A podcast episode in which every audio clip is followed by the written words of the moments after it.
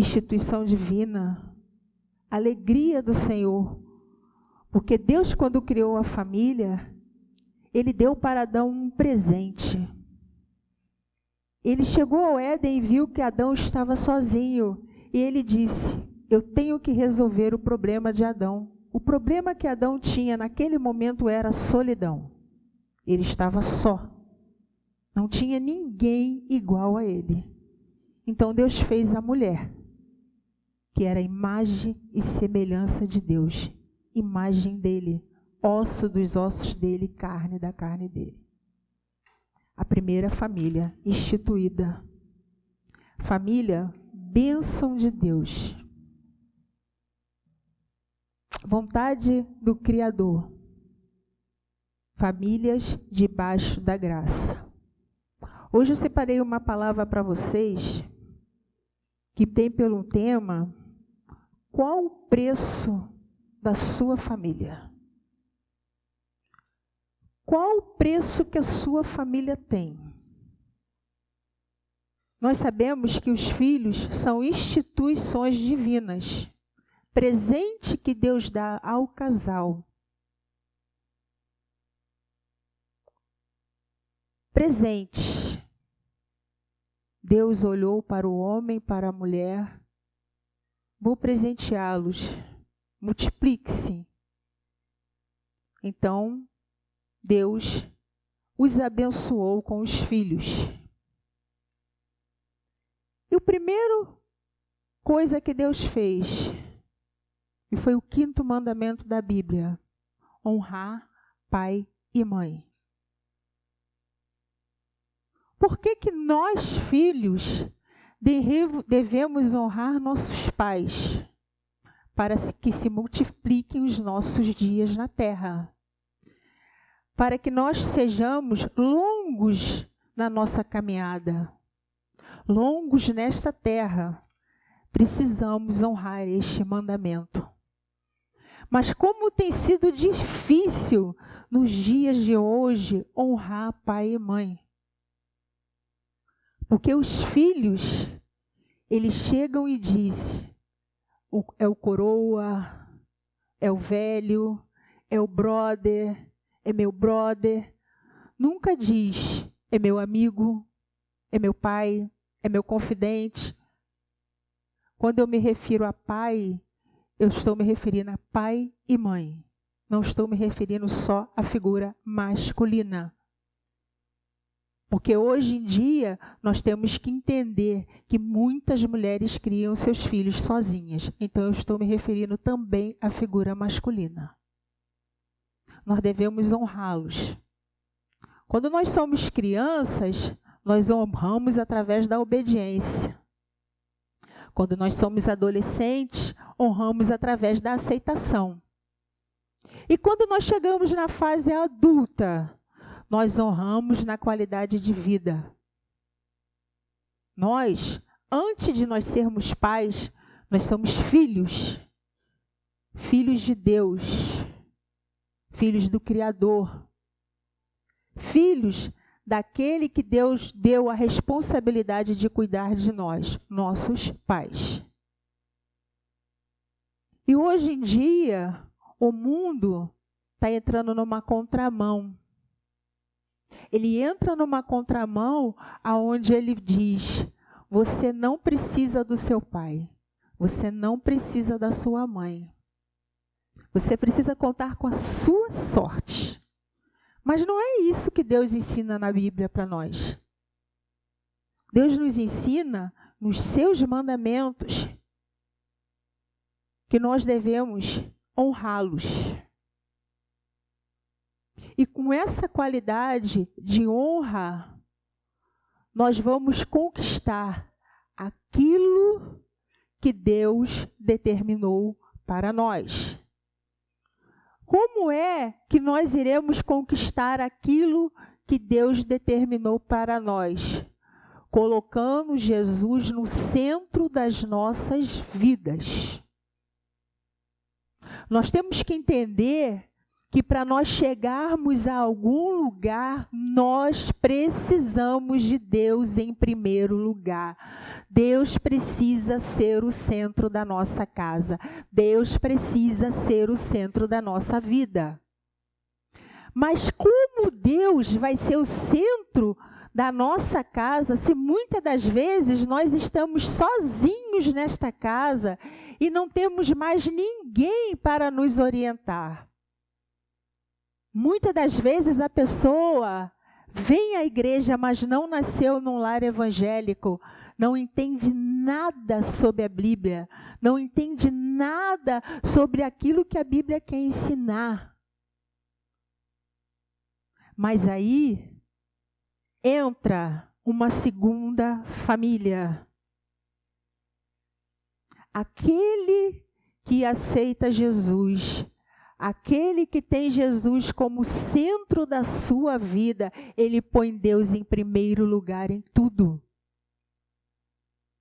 Ele põe Deus nas suas decisões. Ele põe Deus naquilo que ele deseja. Ele põe Deus nas suas conquistas. Ele põe Deus nas suas alegrias. Ele põe Deus até nas suas tristezas. Ele põe Deus em tudo. E aí eu pergunto: qual o preço que nós devemos pagar para que a nossa família seja resgatada? Qual o preço? Estamos dispostos a abrir mão do que o mundo nos oferece?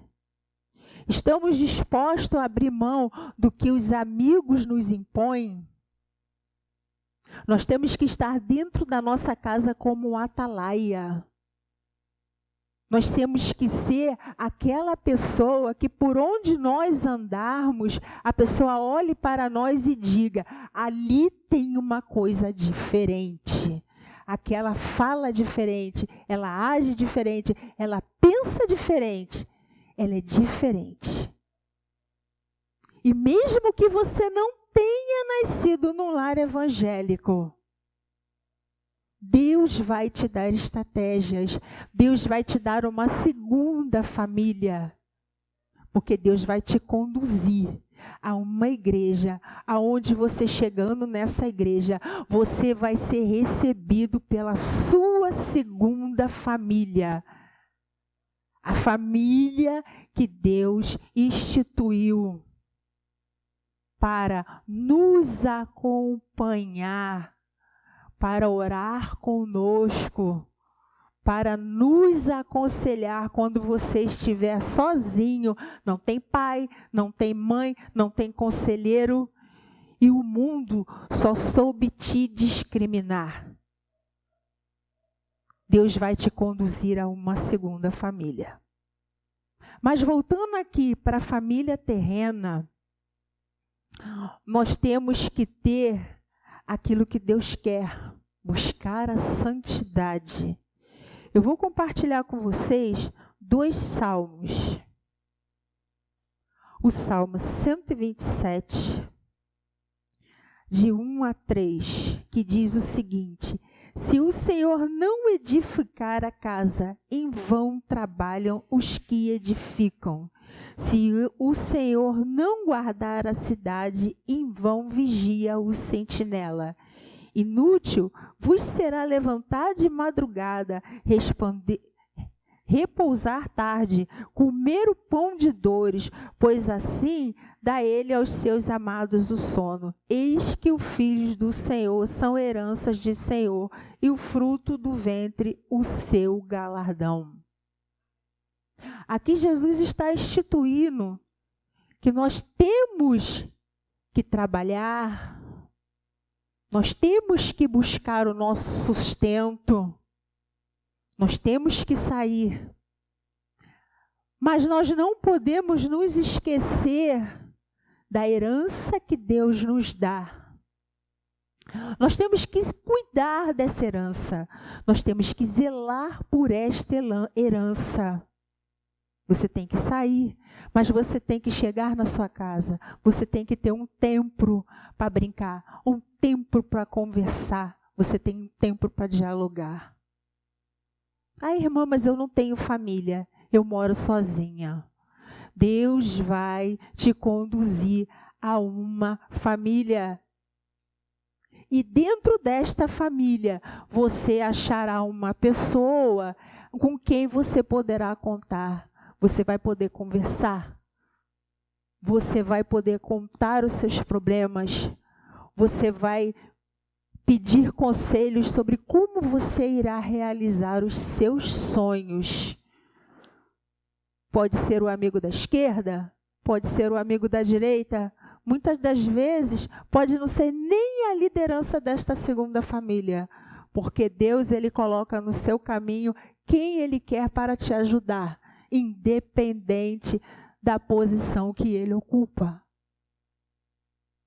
Nós temos que entender que a palavra diz que tem amigos mais chegados que irmãos. Então você não tem um irmão terreno, mas você tem um amigo que Deus colocou no seu caminho para te conduzir, para te guiar. Mas o seu primeiro amigo, você não pode se esquecer que tem que ser Jesus Cristo. Você tem que caminhar com ele, você quer andar com Ele, você tem que estar com Ele 24 horas por dia. Mas, irmã, como que eu vou andar com Deus, caminhar com Deus, prestar o meu culto doméstico se eu saio de madrugada para trabalhar? E volto tarde da noite para muitas das vezes ter que cuidar de uma casa, muitas das vezes para ter que arrumar uma comida para sair no outro dia novamente para trabalhar. Por onde quer que andares, Deus está contigo. Deus ele te acompanha. E não tem nenhum minuto que se você clamar pela presença dele que ele não vai te ouvir. Clame por ele. Chame a Ele que Ele vai te ouvir. Você vai sair na rua cantando, você vai sair na rua mentalizando, você vai sair na rua orando em pensamento. Você vai pedir para Deus guardar a tua saída, guardar a tua entrada. Você vai pedir para Deus guardar a sua vida e nenhum mal há de vir sobre você, porque você está colocando Deus em primeiro lugar na sua vida. Antes de você pensar numa carreira, antes de você pensar no que você vai cursar, no que você vai estudar, você tem que pensar: Senhor, me ilumina para que eu possa fazer a escolha correta. Antes de você pensar no relacionamento, você tem que, como jovem, aproveitar os momentos para estudar de como é um casamento, de como você deve proceder num casamento, porque aí as chances de você cometer os erros que muitas das vezes acontecem por falta de comprometimento e por falta de diálogo serão muitos melhores, porque você está pedindo a Deus um conselho e Deus está te aconselhando, Deus está conversando com você. Mas aí, irmã,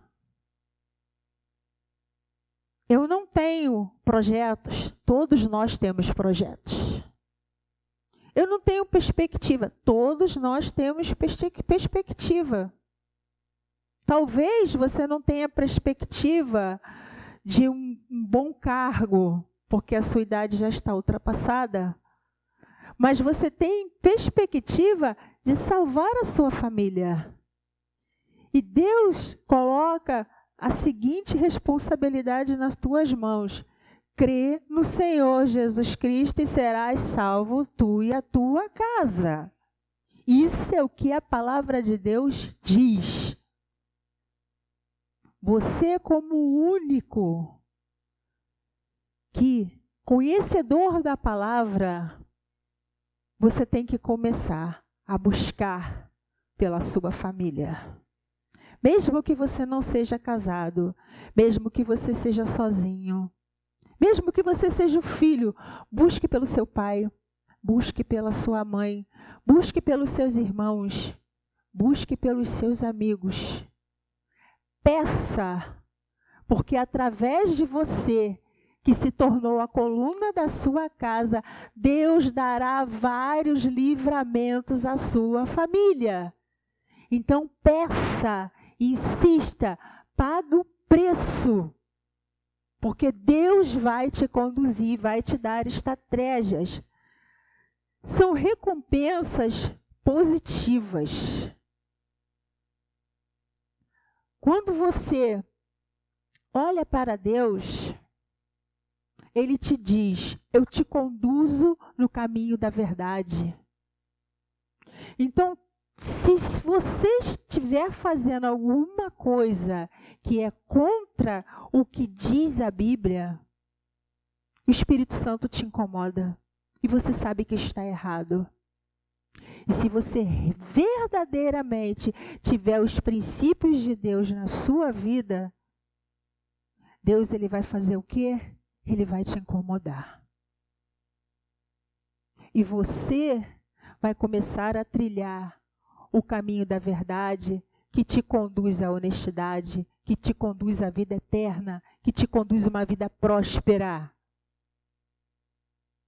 Mas o entendimento tem que partir da seguinte forma: vida próspera não é ter dinheiro, vida próspera não é ter carro do ano, vida próspera não é ter casa grande.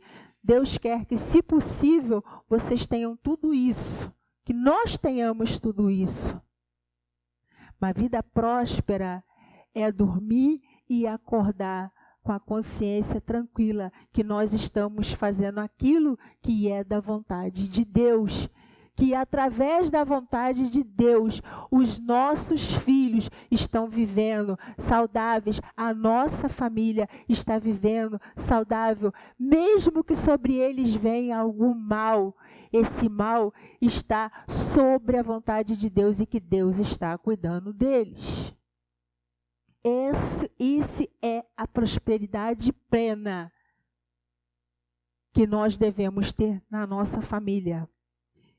Eu também vou ler aqui com vocês o Salmo 128, que diz o seguinte: Bem-aventurado aquele que teme ao Senhor e anda nos seus caminhos, pois comerás do trabalho das tuas mãos, feliz serás e irá bem. A tua mulher será como videira frutífera aos lados da tua casa, os teus filhos como plantas de oliveira à roda da tua mesa. Eis que assim será abençoado o homem que teme ao Senhor. O Senhor te abençoe, te abençoará Deus de Sião, e tu verás o bem de Jerusalém em todos os dias da tua vida, e verás os filhos dos teus filhos e a paz sobre Israel. Esse salmo, ele nada mais nada menos do que uma recompensa daqueles que seguem a palavra de Deus, os resultados daqueles que seguem a Deus. Você está passando por uma dificuldade?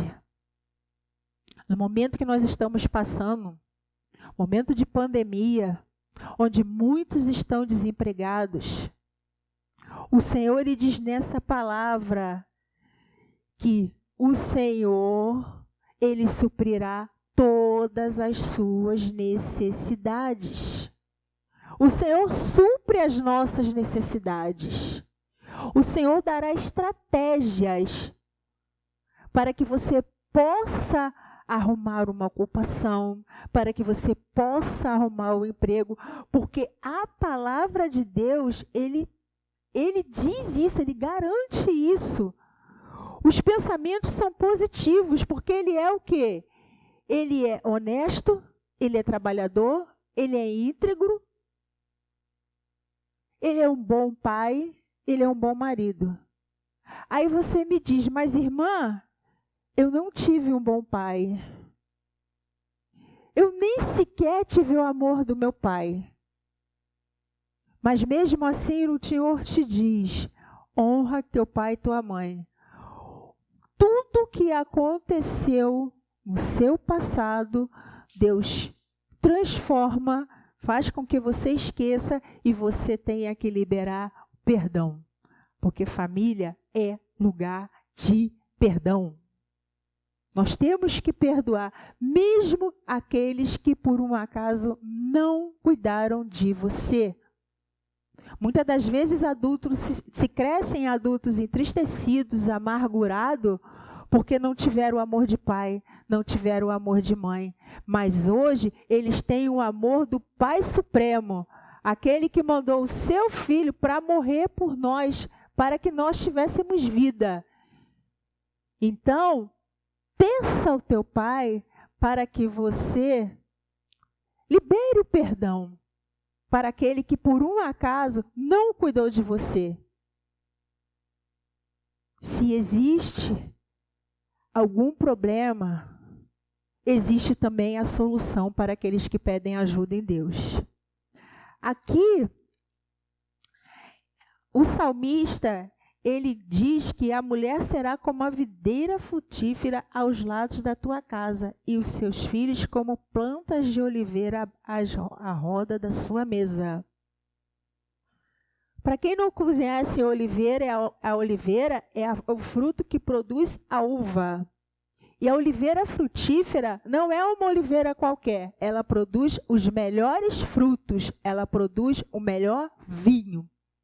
Então, como nós sejamos frutíferos no nosso lar, que nós sejamos geradores de bênção na nossa casa. Que nós possamos olhar para a nossa família e dizer: Eu quero a minha família debaixo do altar. Eu quero a minha família no centro de Deus. Então, eu vou buscar para que a minha família se torne o centro de Deus. Sua família pode ser seu irmão, sua irmã, seu pai, sua mãe, ou até mesmo seu amigo, como eu já disse aqui. E aí, o salmista também ele fala que que os filhos serão como plantas de oliveira à roda da sua mesa. Para quem não sabe, a oliveira é a planta que produz a azeitona. E a oliveira, ela nasce, a sua raiz, a seis metros de profundidade. Então, ela se cresce uma planta forte. Só que depois de determinada idade, ela envelhece. E para que ela continue produzindo os frutos, é necessário que sejam plantados várias mudas de oliveira em volta daquela oliveira que está envelhecida. E ali aqueles frutos vão brotando e com aquele broto vão produzindo a, no, a nova a nova oliveira que para poder ter a colheita da azeitona. O que, que o salmista quer dizer com isso? Que quando ele fala sobre honrar pai e mãe, ele diz que não é só obedecer, não é só seguir os preceitos divinos. Porque o, o primeiro estudo que todos nós deveríamos ter na nossa casa, quando nós nos tornamos família, quando nós temos filho, seriam, teriam que ser os mandamentos de Deus. O primeiro estudo que nós tínhamos que fazer na nossa casa, os mandamentos. Mas muitas das vezes os trabalhos, as correrias do dia a dia não nos permitem isso. Então, neste salmo aqui, o salmista ele fala que mesmo que você envelheça, você plantou na sua família, você colheu, você foi um bom pai, você foi uma boa mãe. Mesmo que você envelheça, seus filhos não te abandonarão. Eles ficarão sempre perto de você, porque eles vão olhar para você e vão ver o exemplo de Deus. Eles vão ver: meu pai foi um homem segundo o coração de Deus, minha mãe foi uma mulher segundo o coração de Deus. E muitas das vezes eles irão até cuidar de você. Se você ficar impossibilitado do seu sustento, se você ficar impossibilitado da sua situação física, emocional, muitas das vezes eles vão até cuidar de você. Mas, irmã, como eu falei antes, eu não tenho pai, eu não tenho a mãe. Deus vai levantar alguém para te ajudar. Deus vai levantar alguém para cuidar de você. Porque Deus, quando tem amor por nós, Ele faz a melhor coisa. Ele vê aquilo que nós precisamos e necessitamos. E Ele vai fazer segundo o nosso coração, se nós verdadeiramente o estivermos buscando em espírito e em verdade. Temos que buscar em espírito e em verdade. Então, o que, que nós temos que fazer? Frutificar aonde nós estivermos. Nós temos que frutificar. Se você tem no seu trabalho, frutifique no seu trabalho. Se você está na sua casa, frutifique na sua casa. Se você está na sua igreja, frutifique na sua igreja. Seja geradores de frutos.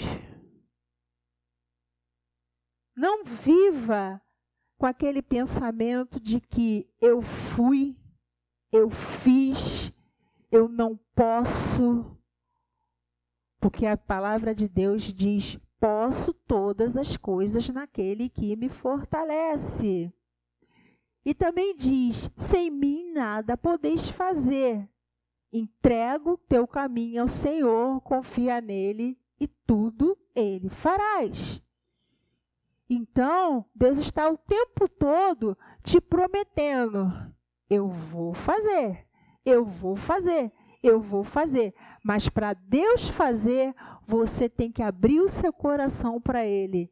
Você tem que abrir o seu coração. Como família, você tem que abrir o seu coração. Como pessoa que quer o arrependimento. Se por um acaso você teve algum problema com a sua família e hoje você está sozinho criando seus filhos, Deus vai te dar estratégia para criar os seus filhos. E Deus vai te dar estratégia para que nada falte. Aquele que teme ao Senhor, os seus filhos aqui, quando o salmista fala que ele está os seus filhos são plantas de oliveira, roda da tua mesa. Seus filhos vão fazer coisas que você nunca fez. Se eles também têm isso, eles têm que se esforçar. Não adianta eu dizer, o meu filho vai fazer. Muitas das vezes, nós queremos determinar o que os nossos filhos têm que ser, o que eles serão. Nós temos que educar os nossos filhos para serem aquilo que Deus quer no centro da vontade dele. Nós temos que pedir para que a nossa descendência seja uma descendência saudável. Então nós temos que fazer o quê? Nós temos que pôr Deus no centro das nossas vidas. E quando você põe Deus na frente das nossas vidas, suas vidas, a maioria das pessoas que estão aqui são idosas. Muitos não conseguiram, de repente, nem terminar o estudo. Mas os seus filhos, alguns conseguiram terminar o segundo grau, outros conseguiram ter, chegar à faculdade, outros conseguiram chegar ao mestrado. Por quê? Porque olharam para o alvo. O nosso alvo é Jesus. O nosso alvo não são as coisas terrenas, porque as coisas terrenas são passageiras. Nós temos que ter as coisas terrenas porque precisamos sustentar a nossa família. Mas não podemos nos esquecer que dentro de uma casa tem que existir diálogo, tem que existir conversa, tem que existir sorrisos, alegrias, brincadeiras, tem que existir tudo isso. Então, nós não podemos deixar que a vida do dia a dia e o cotidiano venham atrapalhar tudo isso que está em nossos meios. Então, pais, não irrite seus filhos também. Porque muitas das vezes os filhos gostam de comparar. Você tem três filhos, você não é igual a você, que você é melhor do que você, e isso irrita o filho. E muitas das vezes, quando você faz comparações entre filhos, entre amigos, entre pessoas, você deixa a pessoa desestimulada. Nós temos que estimular as pessoas. Nós temos que fazer com que elas acreditem que ela pode. Então, meus irmãos, a palavra que Deus colocou no meu coração foi essa: que nós devemos ter disciplina com os nossos familiares, devemos usar de palavras duras quando for necessário. Mas no final dessas palavras duras, nós temos que dar um sorriso. Nós temos que crer que aquelas, aquelas palavras foram para edificar e não para entristecer nós vamos conseguir ter uma autoestima saudável, nós vamos conseguir ter coragem, respeito e o dever de sermos pessoas melhores com o nosso próximo. Nós temos que ter uma coisa que eu já falei: perdão. E hoje eu quero convidar a você que está se sentindo amargurado, que está se sentindo triste, que está se sentindo abatido, ah, no seu passado te entristeceu, alguma coisa te afligiu, pode ter sido com seu pai, pode ter sido pela sua mãe, por eles não terem te criado. Pode ter sido pelos seus irmãos, por acharem uns acharem que vocês são que eles são melhores do que você. Eu te convido hoje a liberar o perdão. Porque quando você liberar o perdão, você vai ficar muito mais leve. E a leveza com que você vai ficar vai te dar uma alegria e uma paz e uma tranquilidade que você nunca sentiu na sua vida. Jesus ele está dizendo: Eu quero que você esteja comigo, mas eu quero que você esteja livre das decepções. Eu quero que você seja livre do medo. Eu quero que você seja livre das angústias. Eu quero que você seja livre do fracasso que por um acaso você tenha tido durante toda a sua vida. Ele hoje ele está te fazendo um convite. Liberte-se. Se ame, se trate. Quando você liberar o perdão, a sua mente vai ficar mais leve e você vai ver que se existe depressão, a depressão vai embora, porque a depressão por enfermidade é uma coisa, a depressão por sentimento de culpa é outra coisa. A nossa mente tem que estar voltada para o Espírito Santo de Deus. Só assim nós teremos famílias saudáveis. Só assim nós seremos mães saudáveis, pais saudáveis, esposas saudáveis, maridos saudáveis e teremos filhos saudáveis. Seja esse filho material, porque de repente você tem filhos, mas de repente você não tem filhos mas sejam os filhos adotados de coração, sejam os filhos da fé, os irmãos da fé, aqueles que Deus colocar no seu caminho. Eu te convido para que você venha nesta noite liberar o perdão. Eu gostaria de dizer que o Senhor está aqui hoje para realizar o seu sonho. O Senhor está aqui hoje para te dizer que esta situação que você está vivendo hoje de pandemia, ela não vai te parar. Ela está aqui para te dizer hoje que essa situação que nós estamos vivendo, Deus não perdeu o controle da situação. Ele não perdeu o controle da sua vida. Ele está aqui para te dizer que o seu filho será resgatado, que uma porta de emprego será aberta para você. Ele está aqui para dizer Não temas, porque eu estou contigo por onde quer que andares. Que se você bater, insistir, levantar de manhã cedo, pegar o seu currículo, bater de porta em porta, uma porta vai se abrir para você. E se você não conseguir uma porta aberta, ele vai te dar uma estratégia. Talvez ele ponha você para vender alguma coisa. Nem que seja uma barraquinha pequenininha, mas você vai vender e vai tirar o teu sustento. Amém, irmãos?